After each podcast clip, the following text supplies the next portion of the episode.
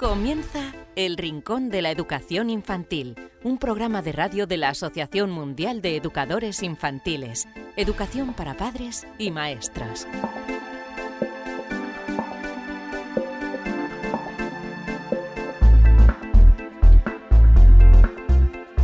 Hola a todos queridísimos amigos y seguidores del Rincón de la Educación Infantil, bienvenidos a una nueva edición de este programa, como siempre, donde la verdadera protagonista no es más que la educación infantil. Así que esperamos que disfrutéis durante estos próximos minutos que os vamos a hablar de lo siguiente. Vamos a tener una charla con Óscar eh, González, él es maestro, y vamos a hablar sobre educación, no podía ser de otra forma, los cambios que deberían producirse, la comunicación que debe haber entre familia y escuela. No os perdáis porque es una persona muy batalladora y está luchando contra viento y marea para dejar eh, ciertas cosas claras a través de su blog y siempre que tiene oportunidad lo hace. Óscar González, maestro.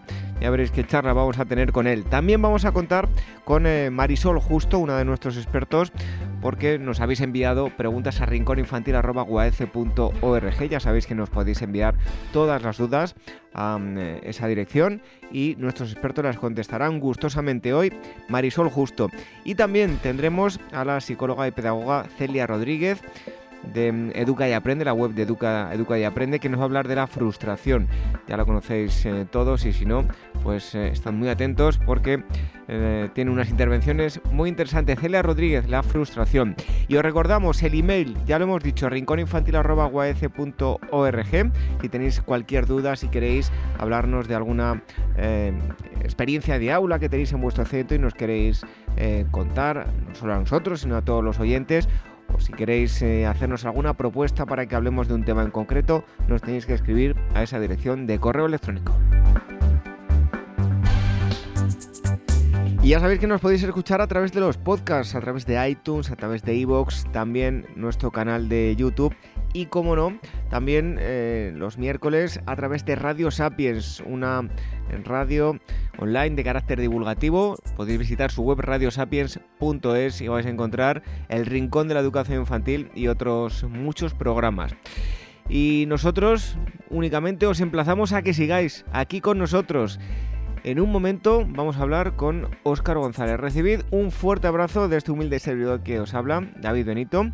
Así que estad muy atentos, relajaos y disponeos a escuchar una nueva edición del Rincón de la Educación Infantil.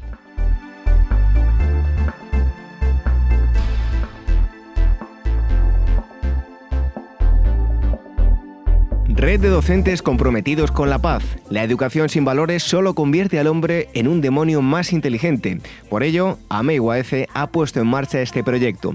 Un docente comprometido con la paz es un profesional de la educación infantil o primaria que sabe y cree que la docencia es la tarea que más puede transformar la sociedad y que quiere conseguir un mundo mejor, más justo, más equitativo, más amable y en consecuencia más feliz.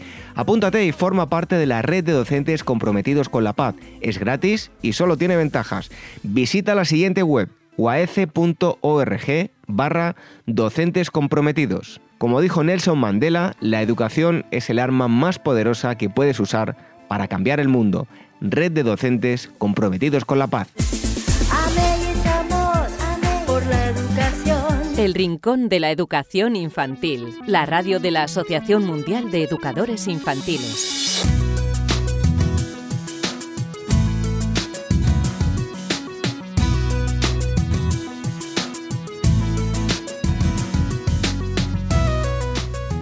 Hoy más que nunca en esta primera parte del programa vamos a hablarles de mm, educación, de cómo nos gustaría que fuese la educación, de cómo debería ser la educación. Y es que hoy tenemos con nosotros a alguien que ha decidido eh, pues luchar contra viento y marea, eh, aportar su granito de arena. Él es Óscar González, maestro de educación primaria, conferenciante, escritor y asesor eh, educativo. Desde hace unos años, como digo yo, eh, aporta su granito de arena en, un blog que, tiene. Eh, lo pueden visitar ustedes, es el, blog de Oscar González y le damos la bienvenida y las gracias por estar aquí con nosotros en el Rincón de la, Educación Infantil. Bienvenido, Oscar. Hola, muchas gracias. Nada, es un placer estar con vosotros. Bueno, y vamos a hablar de eh, ese gran pacto eh, educativo que tiene que haber entre administración, maestros, familias y, alumnos, entre otras muchas cosas. Óscar, eh, lo primero de todo, ¿qué relación debe existir entre la escuela y la familia ya, no solo en, primaria, sino bueno, en todas las etapas, ¿no? partiendo desde infantil en adelante? Bueno, yo creo que, que si realmente eh, nos enfocamos ¿no? En, que lo que estamos buscando es lo mejor para, para nuestros hijos, ¿no? para nuestros alumnos, pues eh, llegamos a la conclusión de que esa relación entre la familia y la escuela debe ser esencialmente una relación fluida, una relación basada en la comunicación y sobre todo una, relación basada en la confianza, ¿no? que es lo más importante. Y a partir de ahí, bueno, creo que podemos hacer muchas cosas juntos, ¿no? Pero al final debe ser un, un trabajo en equipo. Eso es lo que debería ser la, relación familia-escuela en la actualidad. Bueno, como tú dices, la escuela y la familia no deben competir, sino compartir, ¿no? Así es. Me parece que en la actualidad, ¿no? Si observamos, eh, yo trabajo día a día en, el aula, ¿no? Con compañeros, con muchas familias, ¿no? Y tengo la suerte de, de visitar muchos coles, me invitan para dar conferencias y para hacer escuelas de padres, y sí que percibes, ¿no? Percibes que la relación entre la familia y la escuela, así en términos generales, está pues, basada, por desgracia, en, un recelo, ¿no? una desconfianza, pero en dos direcciones. ¿eh? No, pensemos que es de, ese recelo es de las familias hacia la escuela, sino también muchas veces desde la escuela hacia las familias. ¿no? Y, y por desgracia, los, los padres se encuentran en, algunos centros con que las puertas están, están cerradas ¿no? y no se les permite o no se les permite eh, acceder o participar o colaborar todo lo que se todo lo que se debiera. Por eso creo que es momento de, empezar a compartir de que seamos conscientes de verdad que, somos un equipo no y dejamos a un lado no los enfrentamientos la competición a ver quién quién lo hace mejor o a ver quién quién puede más no porque de, de esa competición los que siempre van a seguir perdiendo son nuestros, nuestros hijos, nuestros alumnos. Bueno, Oscar, esa que te voy a hacer es una pregunta bastante ambiciosa, compleja y difícil de, contestar en, en, unos minutos, ¿no? Pero, ¿qué debemos cambiar en el plano educativo en general? Bueno, yo creo que es verdad, es una pregunta que ojalá pudiéramos darle, la solución eh, así rápido. Pero si quieres te contesto eh, cuatro o cinco puntos, ¿no? Creo que son esenciales. Este que estamos abordando es uno. Eh, si realmente queremos, porque se habla mucho, ¿no? De, del cambio educativo, se habla mucho de que la educación está ahora en un proceso de cambio. Si realmente queremos cambiar la educación, primero lo tenemos que creer que se puede cambiar, ¿no? Porque se habla mucho de que queremos cambiar, queremos hacer, queremos tal, pero por desgracia siempre cuando hablamos de educación eh, nos vamos hacia un discurso muy negativo, ¿no? Siempre estamos hablando de fracaso, siempre estamos hablando de, aquello que estamos haciendo mal y, creo que es donde radica la clave, ¿no? Hay que cambiar ese discurso, no que cambiar ese discurso que nos vamos contagiando unos a otros en los claustros, ¿no? Los propios profesores, incluso también en las familias, ¿no? Ese discurso negativo, ese discurso pesimista, debemos transformarlo en un discurso optimista pero sobre todo ya no transformar el discurso, sino ponernos en marcha para aportar soluciones. Yo creo que el, que el gran cambio de la educación pasa por darnos cuenta de que todos tenemos o todos podemos aportar algo a la educación, todos podemos, todos podemos ser partícipes de ese cambio. Hasta que no nos queramos eso, la educación no va a cambiar, porque siempre estamos esperando aquí y sobre todo en nuestro país eh, a que alguien venga a resolvernos el problema, a que alguien venga a solucionarnos la papeleta, ¿no? Oye, no, nosotros siempre tenemos algo que hacer, siempre tenemos algo que aportar. Y a partir de ahí, y es la pregunta que nos tenemos que hacer, a mí me gusta mucho esa frase eh, de Gandhi que dice que tú debes ser el cambio que quieres ver en el mundo, ¿no? Me gusta siempre aplicarla al terreno educativo y es tú debes ser el cambio que quieres ver en la educación. A partir de ahí, creo que podemos hacer muchísimas cosas. No siempre esperar a que sea alguien de arriba el que lo solucione, sino nosotros dando eh, pequeños pasitos día a día eh, desde el aula, los profesores, los, padres también aportando desde casa, aportando también en la escuela, creo que todos podemos empujar y, bueno y que el, cambio educativo sea una, una realidad y no el, el, mantra ¿no? que se va repitiendo.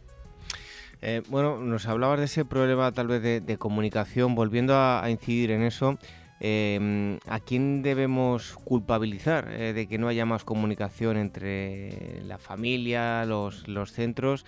Em, ¿A unos, a otros o, a ambos? ¿Unos que, pasan un poco del tema educativo de los hijos o eh, por parte de las, escuelas que no hay suficiente comunicación? ¿Dónde debemos ver la, la culpa?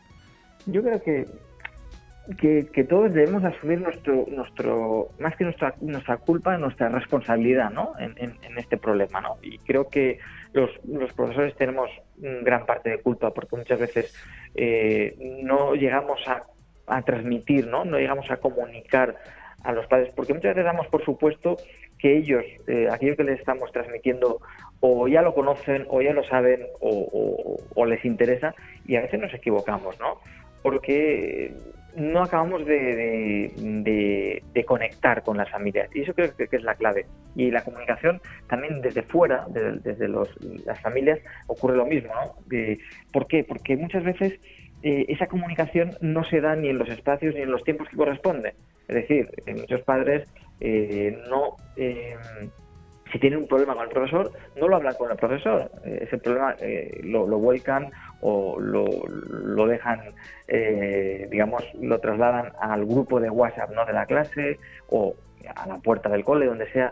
Y es uno de los grandes errores. Si tenemos un problema con, con un profesor, con quien tenemos que hablarlos con el profesor. Y si no nos lo soluciona, oye, pues ya nos vamos a buscar otras soluciones, otras opciones.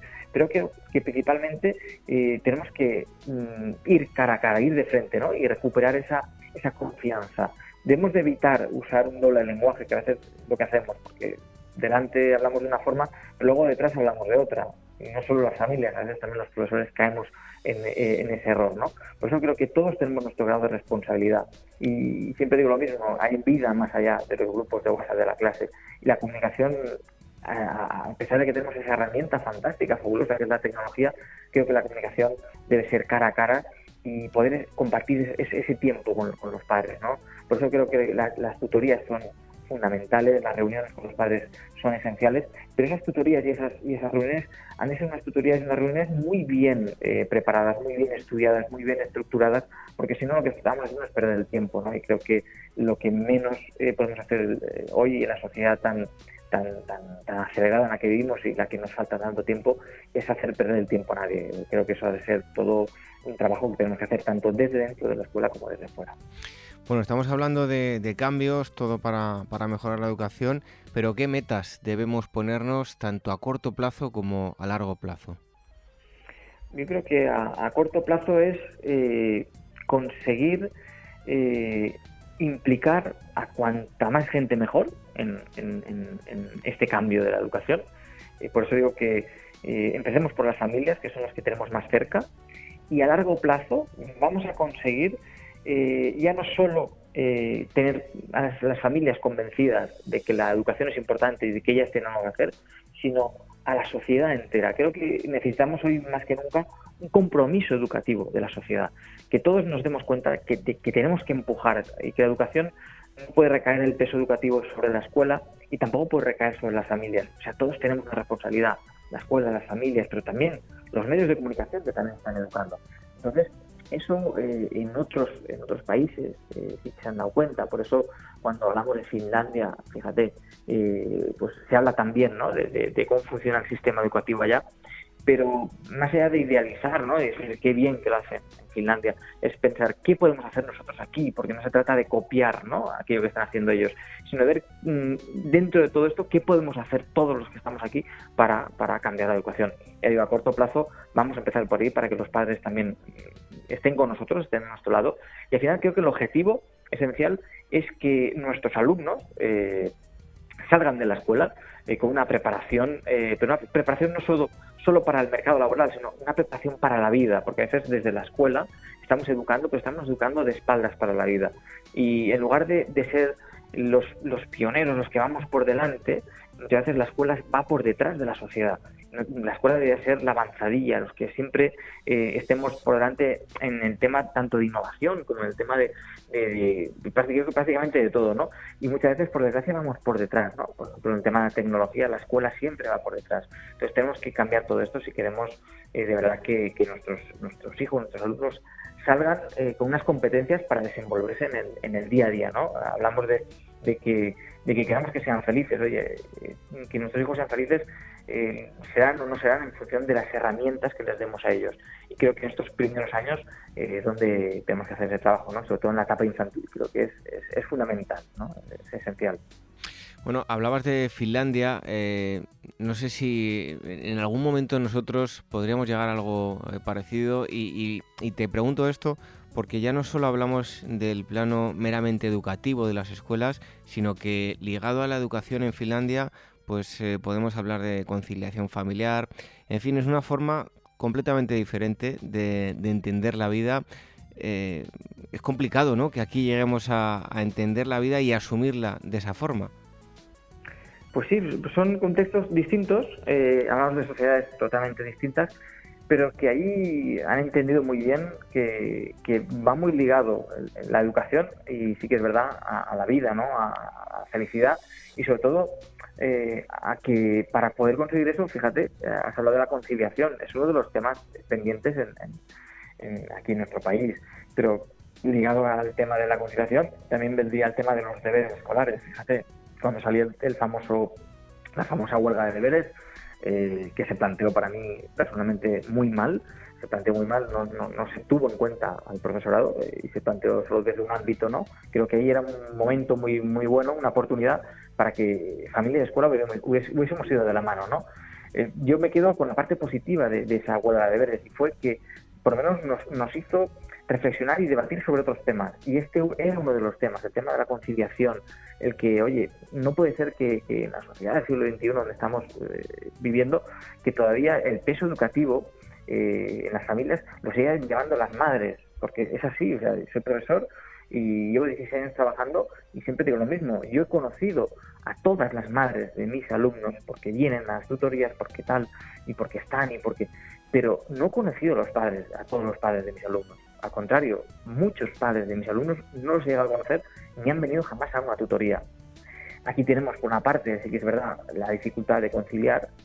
Por eso digo que ese compromiso educativo de la sociedad pasa por un compromiso educativo, por ejemplo, de las empresas, que igual que dan permiso a los trabajadores para que puedan ir al médico, y también se deberían de mojar y ponerse las pilas y que, den permisos para que puedan los padres asistir a las tutorías con los profesores. Entonces creo que a partir de ahí podemos empezar a pensar en que eh, algún día podemos eh, llegar a, hacer algo como se está haciendo, como se ha hecho en Finlandia. En Finlandia se han hecho bien otras cosas, como es eh, desligar lo que es la política de la educación y que no están cada dos por tres cambiando de, ley educativa como estamos haciendo aquí, que no es la solución. Ojalá pudiéramos cambiar la educación cambiando la ley, pero estamos viendo que vamos haciendo más cambios de ley y esto va, va peor, va peor. Bueno, ya para terminar, Oscar, em, hablamos, te pregunto ahora por la etapa infantil de 0-3, de 3-6. Es una etapa tan importante la formación de, los pequeños que va a marcar eh, toda su vida. No sé, ¿por qué no se le da más importancia desde los organismos oficiales a, esta etapa? ¿Por qué de alguna forma se recorta y no se invierte más cuando es algo tan importante? Muy bien. Fíjate, eh, siempre cuento una anécdota y, bueno, voy a contar dos. La primera es, eh, me recuerda esto una frase que dice el juez Calatayud, ¿no? El juez Calatayud, juez de menores, dice que mientras en este país el juez de menores sea el menor de los jueces, tenemos un problema. Lo mismo ocurre con, con, con yo digo, con la, con la etapa infantil, ¿no? Mientras en, en la educación la, educación infantil, las maestras, porque siempre son maestras de infantil, maestros de infantil, sean los menores de los maestros, pues realmente tenemos un problema, ¿no? Vivimos en un país que, siempre lo enfocamos todo a, lo, de arriba, ¿no?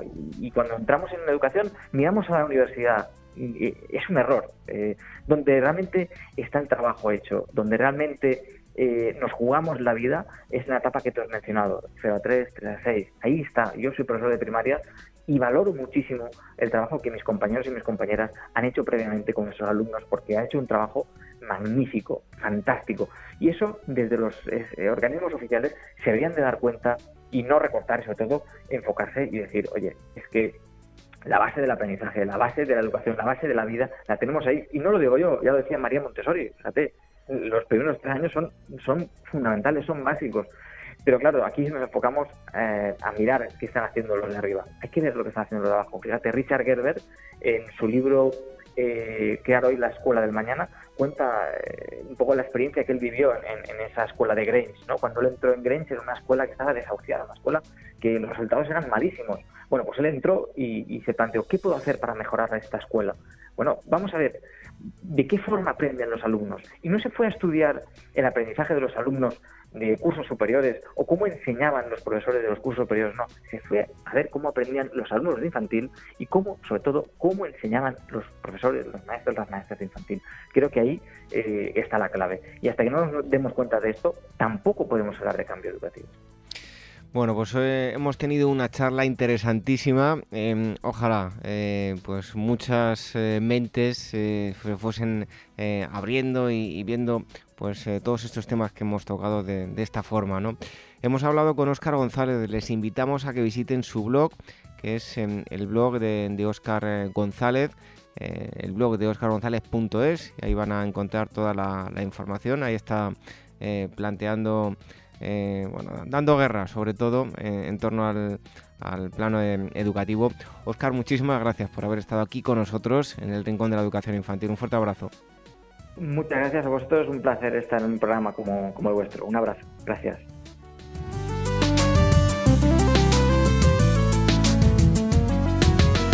El Rincón de la Educación Infantil, la radio de la Asociación Mundial de Educadores Infantiles.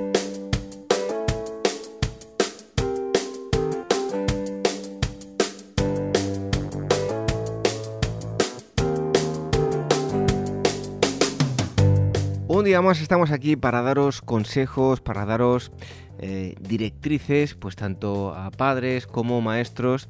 Siempre nos eh, acerca la psicóloga y pedagoga Celia Rodríguez temas eh, muy interesantes. Tenéis una web que podéis visitar que es educayaprende.com. Vais a encontrar muchos artículos sobre un gran número de, temas.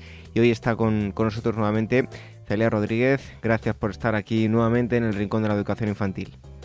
Hola, muchas gracias a vosotros por, vamos, por invitarme. Y antes de comenzar con el tema de hoy, que hoy em, vamos a hablar de la frustración, eh, os quiero invitar a que em, accedáis, si os interesa el tema del fracaso escolar, a un curso que imparte Celia Rodríguez en una web que es em, Escuela con Corazón.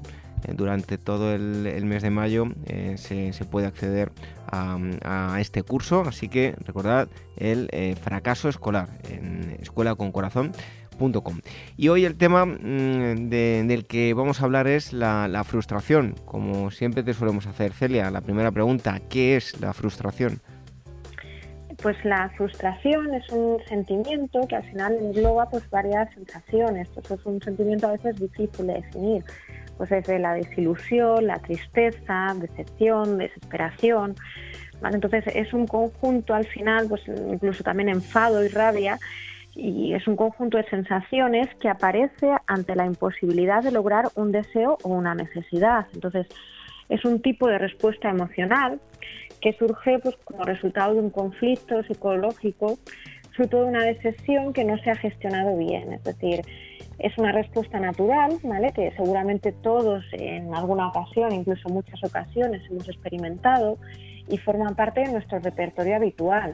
Pero lo que ocurre con la frustración es que si no la gestionamos de manera adecuada, si no aprendemos a tolerar la frustración o ciertos grados de frustración, puede tener consecuencias negativas. Entonces, es muy importante entender lo que es la frustración y aprender a tolerarla. ¿Y por qué aparece la frustración, Celia? Bueno, pues más o menos en la línea de lo que veníamos explicando de lo que es la frustración, pues es una respuesta emocional, por lo tanto es una respuesta personal y tendrá pues diversas manifestaciones o aparecerá dependiendo de cada persona, ¿vale? Hay situaciones ante las que ciertas personas se pueden sentir muy frustradas y en cambio otras no tanto, ¿vale? También sus pues las causas van a variar de un individuo a otro. Algunas personas pueden sentirse pues frustradas ante determinadas situaciones y otras no. Entonces, eh, la aparición de la frustración viene determinada por el desarrollo de cada persona, es decir, Las experiencias que se viven en la niñez y en la adolescencia van a determinar aquellas cosas que nos provocan más o menos frustración. Es decir, las situaciones que vivimos, pues a lo largo sobre todo de estas primeras etapas de desarrollo, nos sirven de aprendizaje para la vida y son una especie de entrenamiento. Según cómo hayan sido estas situaciones, pues nos pueden preparar estos aprendizajes para la frustración o hacernos más vulnerables a sus consecuencias negativas. Es decir, la frustración, o sea, las decepciones, las desilusiones, que las cosas no sean como nosotros esperamos, que es lo que al final genera la frustración, es algo que nos va a ocurrir en muchas ocasiones, ¿vale? Lo único que va a variar es nuestra respuesta. Puede que estemos más preparados a esas situaciones y que sepamos tomar vías alternativas, aunque no las cosas no hayan salido como queramos, o puede que seamos más vulnerables pues, a experimentar una frustración y a tener experiencias, las consecuencias negativas de la frustración. Y esto depende de los aprendizajes que hayamos tenido en nuestra niñez y en nuestras adolescencias. Es decir, mm, pues va a depender pues, de las exigencias que nos ponemos, de la interpretación de nuestros logros y los fracasos, ¿vale? Entonces todo eso va a determinar el nivel de frustración que experimentamos, ¿vale? Entonces, por eso es muy importante educar en estas etapas, en la infancia y la adolescencia, para una tolerancia a la frustración. Eh, explícanos, Celia, ¿qué es tolerar la frustración? Vale, bueno, pues mm, tolerar la frustración es mm, pues lo que hemos un poco más o menos en la misma línea que estamos diciendo. Tolerar la frustración significa ser capaces de afrontar los problemas, de afrontar las limitaciones que nos vamos a ir encontrando a lo largo de la vida, pues a pesar de las molestias, de las incomodidades que nos puedan causar, a pesar pues de esa sensación desagradable cuando nosotros esperamos una cosa y no la conseguimos.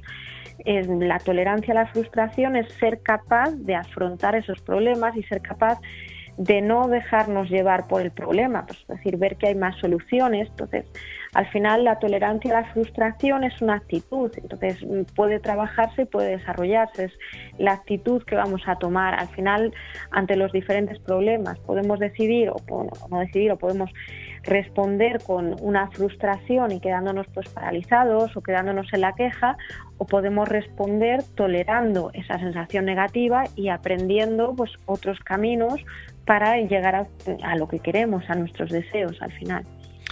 ¿Y por qué debemos eh, educarles a los niños y niñas para la tolerancia de, la, de la frustración? pues la frustración al final va a aparecer, pues lo que os comentaba también antes, ante diversas situaciones. Es decir, mm, la diferencia entre una situación nos vaya a generar frustración o no, no está en la, en la situación en sí misma, sino en la persona y en cómo interpreta esa situación y cómo se siente, sobre todo con esa situación. Entonces, es muy importante ya que las situaciones, las situaciones adversas, no las vamos a poder evitar.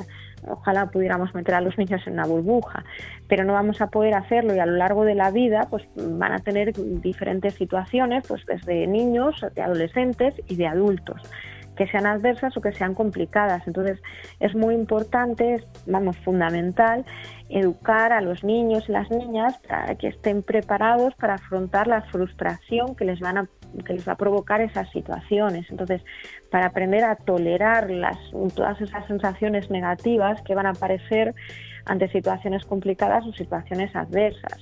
Entonces, mm, volvemos a lo mismo, no vamos a poder evitarles las decepciones o cuando no logren éxitos. A lo mejor se han estado preparando, pero luego no van a lograr ciertos éxitos, entonces, o no en el momento deseado. Todo eso va a formar parte de su vida.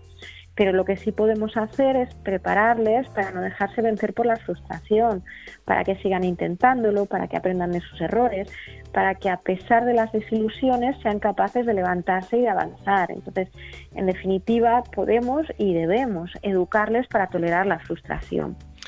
Y ya por último, Celia, ¿qué pautas eh, podrías dar, pues tanto a padres como maestros, todo en relación a la frustración? Pues en primer lugar, pues el primer paso es no evitarles las desilusiones o las decepciones, ¿vale? No se trata tampoco de lo contrario, de provocarles constantemente desilusiones o decepciones, sino dejar el curso natural pues de las situaciones que van a vivir en su vida cotidiana, es decir, Esto yo entiendo que es, como padres es una de las labores más complicadas, porque claro, intentamos evitar que sufran, intentamos evitar que tengan desilusiones, pero al evitárselas no les dejamos enfrentarse a ellas. Entonces, es muy importante dejar que si por alguna razón se encuentran en su camino pues, desilusiones o decepciones, ellos aprendan a gestionarlos, desarrollen estrategias para tolerar, para tolerar todas las emociones negativas, todas las sensaciones. Si se las evitamos, pues lo único que vamos a conseguir es que cuando sean adultos y se las encuentren por primera vez, porque no vamos a poder estar siempre evitándoselas, no toleren esas, esas frustraciones, no toleren esas situaciones adversas y nos podemos encontrar con unos problemas mayores, pues con unas depresiones, ansiedad, etcétera. Entonces, luego, en lugar de evitar la decepción, decimos no se la evitamos. ¿Qué podemos hacer? Pues apoyarles en esos momentos, hablar con ellos, dejar que expresen sus sensaciones, sus emociones y ayudarles a activar las estrategias que tienen para, para afrontar la frustración. Es decir, si mm, en lugar de evitársela, pues bueno, si se la encuentran en su camino, pues lo que vamos a hacer es hablar con ellos, dejar que nos expresen, que identifiquen las emociones, que nos cuenten cómo se sienten, ayudarles a gestionar esas emociones.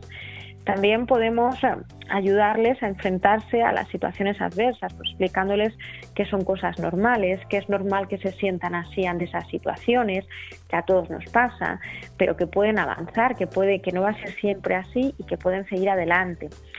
Otro tema muy importante es no hacer las cosas por ellos, es decir, muchas veces evitamos que se enfrenten a ciertas situaciones, entonces nunca van a desarrollar la tolerancia a la frustración. O luego también, por último, mucho cuidado con la sobreprotección, va todo en la misma línea. Si les sobreprotegemos, les hacemos más vulnerables a las frustraciones, porque al final cuando les sobreprotegemos somos nosotros los que nos enfrentamos a ciertas cosas y no ellos. Entonces, aunque a veces puede ser doloroso, debemos dejar que ellos solos se vayan enfrentando a ciertas cosas. Lo que sí podemos hacer es no dejarles solos en ese afrontamiento o en ese enfrentamiento a, las cosas complicadas, sino apoyarles y darles, servirles de guía de cómo pueden hacerlo y servirles de apoyo emocional. Hoy nos ha hablado Celia Rodríguez de la frustración.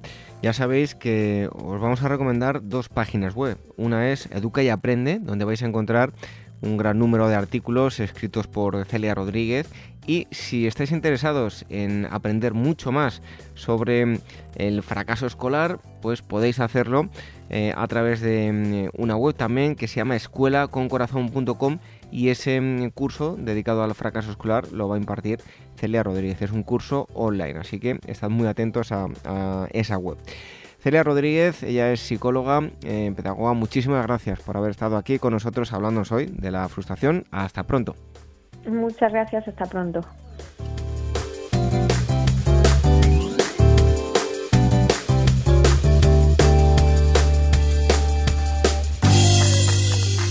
¿Quieres formar parte de la gran familia de profesionales de la educación infantil del mundo? Solo en Facebook somos ya más de 110.000. Asociate hoy mismo y empieza a disfrutar de gran cantidad de ventajas de las que ya disfrutan maestros como tú. Y cuantos más seamos, más podremos hacer por mejorar la calidad de la educación que reciben los más pequeños. Todos los detalles en la web de la Asociación Mundial de Educadores Infantiles www.uaece.org. El Rincón de la Educación Infantil, la radio de la Asociación Mundial de Educadores Infantiles. Un día más llega el momento de dar la bienvenida a uno de nuestros expertos para que nos hablen y nos hablen dando respuesta a todo lo que nos habéis preguntado vosotros. Preguntas que nos habéis enviado a rincóninfantil.org y como siempre hoy toca darle la bienvenida a Marisol Justo. Marisol, muchísimas gracias por estar un día más aquí con nosotros en el Rincón de la Educación Infantil. Gracias a vosotros por contar conmigo. Como siempre, yo encantadísima. Pues vamos con la primera de las preguntas. Nos la envía desde Castellón una persona llamada Pascual y nos dice que en primer lugar me gustaría felicitarnos por el programa y por este espacio que abrimos a los oyentes para aclarar dudas. Y nos dice lo siguiente, dice, tengo un niño de 7 años Em, con el que me preocupa su proceso de socialización, ya que le cuesta encontrar amigos. Siempre que tiene tiempo libre, en vez de buscar pasárselo bien con los otros niños, me busca a mí para que juegue con él. Yo al ver que no tiene con quién jugar, me da pena y voy a jugar con él mientras que ves los otros niños jugar al parque. Con esta conducta mía estoy actuando mal. Debería decirle que no puedo jugar con él y así forzar que intentara conectar con los otros niños. Pues eh, bien, Pascual, gracias por, mandarnos tu pregunta.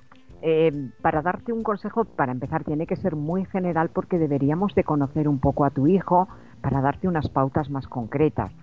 Eh, por ejemplo, yo te preguntaría si el niño tiene hermanos o no los tiene. yo te, te, preguntaría si has comentado este tema con el profe en el, en el colegio, para que te diga si en, en, el aula, en el cole, en el patio, se relaciona con otros niños o no lo hace. Te preguntaría de entrada si el niño tiene un carácter más bien introvertido, eh, un poquito, bueno, pues cuáles son sus características. Mira, no todos somos un desecho, desecho de, extraversión eh, que nos relacionamos con todo el mundo. Eh, cada uno tenemos nuestro propio temperamento y bueno, pues hay personas que son más y otras menos extravertidas. Eh, lo importante es que cada uno se encuentre a gusto con sus propias características. Hace falta saber si tu hijo le apetece jugar con otros niños o por el contrario es algo que no le apetece. Así como consejos generales, Pascual, para, para que no veas que nos vamos por las ramas, pues eh, yo te diría que mm, propongas o facilites que tu hijo se relacione con niños que le son cercanos, por ejemplo, un primo, un vecino de más o menos su misma edad. En principio yo intentaría que jugara con otro niño, no con un grupo muy amplio. Y en el momento en que él esté jugando tranquilamente con ese otro niño, esa otra niña, pues felicitarlo. Eh, qué bien estáis jugando, qué bien lo estáis pasando. Oye, me encanta lo bien que sabes jugar con tus amigos. Y ahí poco a poco ir animando para que, para que quiera y desee relacionar y jugarse con, jugar, perdón, relacionarse y jugar con, con otros niños. Cuando él te pide que juegues con él, no habría que observar si verdaderamente es que tiene problemas de relación con otros niños o sencillamente es que desea jugar contigo porque quiere pasar más tiempo contigo o interactuar contigo. Pero en líneas generales anima a que se vaya relacionando, relacionando a que vaya jugando con otros niños, pero tampoco te angusties por ello. Bueno, pues ahí estaba la pregunta que nos hacía Pascual desde Castellón. Vamos ahora con eh, otra pregunta. Eh, nos dice lo siguiente, es una pregunta que ya le hicimos a, Rafael y que hoy le trasladamos a Marisol porque así nos lo pedían eh, los oyentes, en este caso Roberto de Madrid, y nos decía, le dirijo esta pregunta tanto a Marisol como a Rafael. En primer lugar, gracias por sus opiniones, es una de las secciones del programa que más me gusta. Y nos pregunta, ¿cuál sería para ustedes la escuela de sus sueños, la escuela que todo maestro de infantil sueña tener? Gracias y perdón por la complejidad de la pregunta. Pues ahí está Marisol. Al contrario, eh, Roberto, no nos pidas disculpas, somos nosotros quienes agradecemos. Lo que pasa es que sí, nos haces una pregunta un poco complicada. A ver, eh, una cosa es la escuela de mis sueños como maestra y otra cosa es la escuela que todo maestro quisiera tener. No quiero ser pretenciosa y erigirme en portavoz de todos los maestros. Yo te digo que si yo cierro los ojos y sueño, eh, en cuanto a la estructura, a mí me gustaría tener que se asemejara a una ciudad. Es decir, que se asemejara o bien a una calle o, a una plaza en la que eh, pequeñas construcciones alrededor formaran las aulas. Y cada aula, en función de la edad de los niños, cada aula dentro representara el, ambiente de un hogar, de una estancia, eh, bueno, donde relacionarse como si estuvieran en casa. Eh, con independencia de esa estructura eh, que pudiera tener el edificio o edificios de la escuela infantil, yo, fíjate, creo haber tenido la suerte de haber trabajado eh, durante muchos años, concretamente hasta este curso escolar, en la escuela que yo soñaba, no tanto por la infraestructura que más quisiera yo, pero sí en cuanto al ambiente de trabajo. Es decir, donde hay un, ha, habido eh, un equipo docente muy implicado, muy homogéneo, eh, muy bien formado, pero sobre todo con mucha ilusión, con mucha pasión por aprender, eh, por ofrecer lo mejor de sí mismos a los niños, un ambiente en el que los niños se mueven libremente, en los que interactúan con los materiales, eh, en ese ambiente no se pide silencio, sino todo lo contrario, que los niños hablen porque necesitamos saber qué es lo que piensan, qué es lo que desean, qué es lo que les preocupan, para nosotros poder atender adecuadamente todas esas necesidades, no tanto ya las necesidades fisiológicas, que por supuesto hay que atenderlas, pero sí esas necesidades de relación, esas necesidades emocionales que cualquier alumno nos puede pedir. Eso sería un resumen. Podría estar hablando Roberto durante días de cómo, cómo sería esa escuela infantil ideal para mí. Y vamos en tercer lugar con eh, una pregunta de Laura Feito, también nos escribe desde Madrid y nos dice lo siguiente, los escucho todas las semanas, gracias eh, por eh, tratar temas tan interesantes en muy poco tiempo, seré ya oficialmente maestra de educación infantil, pues felicidades Laura, y me gustaría em, conocer la opinión de los expertos sobre el método Montessori. Pues ahí está Marisol. Pues eh, Laura, a mí me encanta no solamente recibir las preguntas de todos nuestros oyentes, sino que son preguntas muy interesantes. La pena es que no se pueden contestar con dos frases nada más. A ver, eh, eh, mi opinión sobre la metodología Montessori es una gran metodología. sobre todo fue una metodología muy revolucionaria en la época en la que se desarrolló profesionalmente María Montessori. Eh, por suerte hay asociaciones tremendamente eh, operantes, eh, buenas y comprometidas, digo, asociaciones de la metodología Montessori en, prácticamente todos los países del mundo y van actualizando esa metodología en función de, los cambios que, suceden en la, en la, sociedad, porque evidentemente María Montessori vivió a principios del siglo XX, es decir, que hace un poquito de tiempo. Eh, digamos que los principios de esa metodología son totalmente actuales, porque ahora mismo casi todas las corrientes pedagógicas nos están, eh, nos están recomendando que el docente se convierta en un guía, en un facilitador del aprendizaje del niño, que fomentemos la independencia, la responsabilidad de los niños, la libertad eh, poniendo límites, que es no atentar a la libertad de los demás, el respeto a los ritmos de, los niños, el valorar sus diferencias individuales, eh, sus diferentes inteligencias y sobre todo el plantear un, aprendizaje a través de la observación y la experiencia que interactúen con, eh, eh, con, diferentes estrategias de, de, aprendizaje. Todo eso que son los principios básicos de la metodología Montessori son totalmente actual y tú como futura maestra pues has, estudiado sobre inteligencias múltiples, eh, sobre inteligencia emocional, eh, sobre la educación para la comprensión, la cultura del pensamiento y diferentes metodologías que hoy mismo son muy actuales, la metodología de proyectos, de proyectos comprensivos. Eh, digamos que todas estas metodologías que son muy actuales se están basando en los mismos principios de la metodología Montessori. Con lo cual, mi opinión al respecto es muy buena metodología eh, y hay que aplicarla en el aula, evidentemente, eh, como cualquier metodología activa, que es lo que nos está pidiendo ahora mismo la, sociedad. Pues ahí estaban las tres preguntas que nos habéis enviado, una que ya le hicimos hace unas semanas, pero que mm, nos la hacían nuestro oyente para Marisol, como también para Rafael también Pascual de Castellón que nos ha escrito y Laura Feito de Madrid. Preguntas y dudas que ha contestado Marisol Justo. Aquí le damos las gracias y le esperamos muy pronto aquí en el Rincón de la Educación Infantil. Un fuerte abrazo, Marisol. Muchas gracias y un abrazo grande para todos nuestros amigos y oyentes.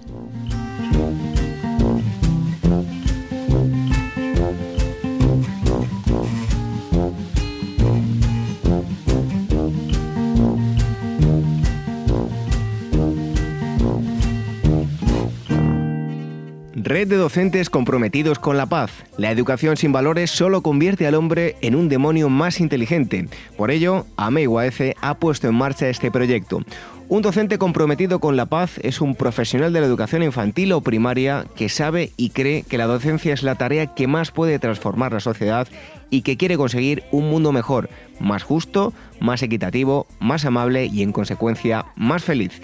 Apúntate y forma parte de la red de docentes comprometidos con la paz. Es gratis y solo tiene ventajas. Visita la siguiente web uaece.org barra docentes comprometidos. Como dijo Nelson Mandela, la educación es el arma más poderosa que puedes usar para cambiar el mundo. Red de docentes comprometidos con la paz.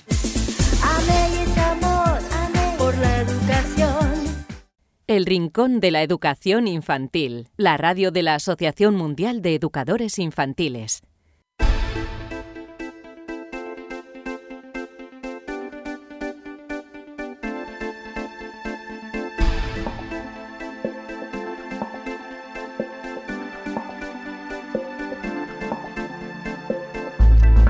Hasta aquí esta edición número 61 de El Rincón de la Educación Infantil. Hemos hablado con Óscar González, maestro, hemos tenido una interesantísima conversación. Nos ha hablado de la comunicación entre la familia y la escuela, los cambios que deben producirse y que él considera importantes dentro de la educación y hemos hablado de educación en general. Desde luego, como decía el propio Oscar, hasta que no nos demos cuenta de que lo importante está en las primeras etapas 03, 36 y dejemos de mirar únicamente hacia arriba, pues no van a cambiar las cosas. Es importantísimo que hagamos ese cambio fundamental. También hemos hablado con Marisol Justo, una de nuestras expertas que ha contestado las preguntas y las dudas que teníais que nos habéis enviado a rincóninfantil.org. La psicóloga y pedagoga Celia Rodríguez de la web Educa y Aprende nos ha hablado de la frustración. En breve la tendremos nuevamente con nosotros para seguir hablando de más temas. Y si nos queréis escribir tenéis una web, un email a vuestra entera disposición, rincóninfantil.org. Cualquier cosa, dudas, sugerencias, si tenéis alguna experiencia de aula que queréis compartir con los demás, nos escribís a esa dirección y encantadísimo os atenderemos. ¿Y cómo nos podéis escuchar? Bueno, tenéis varias formas. Una de ellas es a través de nuestros podcasts, en nuestros canales de iVoox, de iTunes, de YouTube también. Os podéis escuchar. Tenéis todos los enlaces en nuestra página web en waece.org y entrando en, el apartado de programa de radio encontraréis todos los enlaces para descargar o escuchar el programa online. Así que ya sabéis que cada viernes tenemos un programa nuevo y tenéis otra posibilidad de escucharnos a través de Radio Sapiens, radiosapiens.es, a través de esa web, una radio online de carácter divulgativo. Escucharéis o tendréis la oportunidad de escuchar El Rincón de la Educación Infantil y otros muchos programas. Y nos despedimos deseándoos que paséis un feliz congreso. Ya sabéis que el próximo eh, fin de semana se celebra el congreso de AMEIGUAECE Tal vez muchos de los que nos estáis escuchando estáis apuntados. Los que no hayáis podido porque se han cubierto todas las plazas ya sabéis que podéis hacerlo de forma online. Tenéis que entrar en uac.org, la página web del Congreso, y así podréis saber qué tenéis que hacer para seguir en todas las, las ponencias a través de la página web. Una buena forma si os habéis quedado sin poder asistir. Así que os emplazamos a la próxima semana. Que seáis felices y que paséis muy buena semana. Hasta el próximo día.